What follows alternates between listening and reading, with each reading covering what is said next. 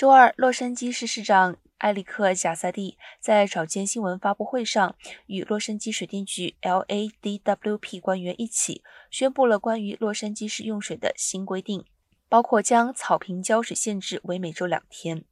单数的街道地址将限制在周一和周五浇水，以偶数结尾的街道则可以在周四和周日浇水，浇水时间将限制在八分钟以内。LADWP 总经理兼总工程师 Martin Adams 表示，那些不遵守新规定的民众最初会收到警告，但可能会因为持续犯规而面临不断升级的罚款。